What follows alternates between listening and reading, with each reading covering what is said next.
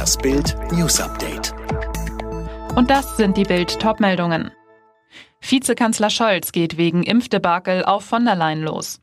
Akuter Impfstoffmangel, Chaos bei den Impfterminen, Bürgerwut, Basisfrust und miese Presse. Die Nerven liegen blank im Regierungsberlin. Auch beim sonst eher schmallippig beherrschten Vizekanzler Olaf Scholz.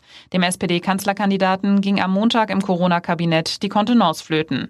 In einem Wutausbruch im Kanzleramt ging er auf die EU-Kommission und deren Chefin Ursula von der Leyen los. Scholz tobte, das bestätigten mehrere Kabinettsmitglieder gegenüber Bild. Bei der Impfstoffbestellung durch die EU-Kommission sei es so wörtlich richtig scheiße gelaufen. Und Scholz legte nach. Er habe keinen Bock darauf, dass sich der Scheiß jetzt wiederholt bei der Impfkampagne in Deutschland. Einmal im Fahrt holte der Hanseart richtig aus. Was in Brüssel laufe mit der EU-Kommission und namentlich von der Leyen, sei die nächste Sauerei. Mehr dazu lesen Sie auf Bild.de. Schmutzige Trennung. Ex wehrt sich gegen Boatengs Vorwürfe. Am Dienstag verkündete Fußballweltmeister Jerome Boateng die Trennung von Freundin Kasia Lenhardt in Bild und erhob schwere Vorwürfe gegen die ehemalige Germany's Next Topmodel-Kandidatin. Kasia habe gedroht, ihn zu zerstören und seine Karriere zu ruinieren. Zudem sagte er, die Wahrheit ist, ich wollte nie, dass diese Art von Beziehung mit Kasia anfängt. Sie habe ihn erpresst. Und wie reagiert Kasia?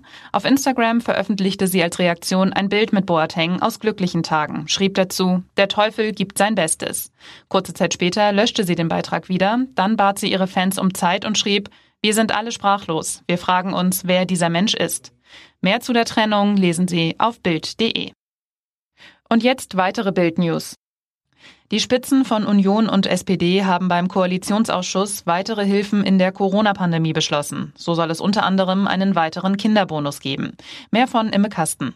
Pro Kind gibt's einmalig 150 Euro und auch Empfänger der Grundsicherung sollen einen einmaligen Corona-Zuschuss von 150 Euro erhalten. Außerdem soll in der Gastronomie bis Ende 2022 der verringerte Mehrwertsteuersatz von 7 Prozent gelten.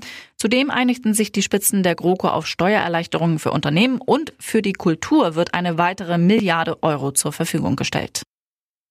Soll es für Menschen nach einer Corona-Impfung besondere Regeln geben? Dazu will sich heute der Deutsche Ethikrat äußern. Kanzlerin Merkel lehnt eine Bevorzugung von Geimpften ab, machte aber klar, dass, wenn genug Impfstoff da ist, für Impfverweigerer weiter Einschränkungen denkbar sind. Vor allem Kinder, Jugendliche und junge Erwachsene leiden unter den sozialen Folgen der Corona-Pandemie. 63 Prozent der unter 30-Jährigen gaben bei einer Untersuchung des Allenbachs-Instituts an, dass sie sich einsam fühlen und unter den Einschränkungen leiden.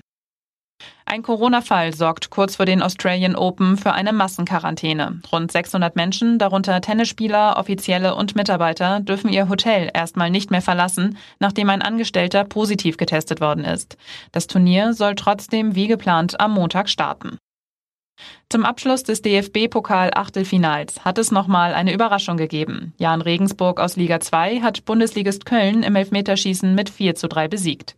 Damit stehen die Regensburger das erste Mal überhaupt im Pokal-Viertelfinale.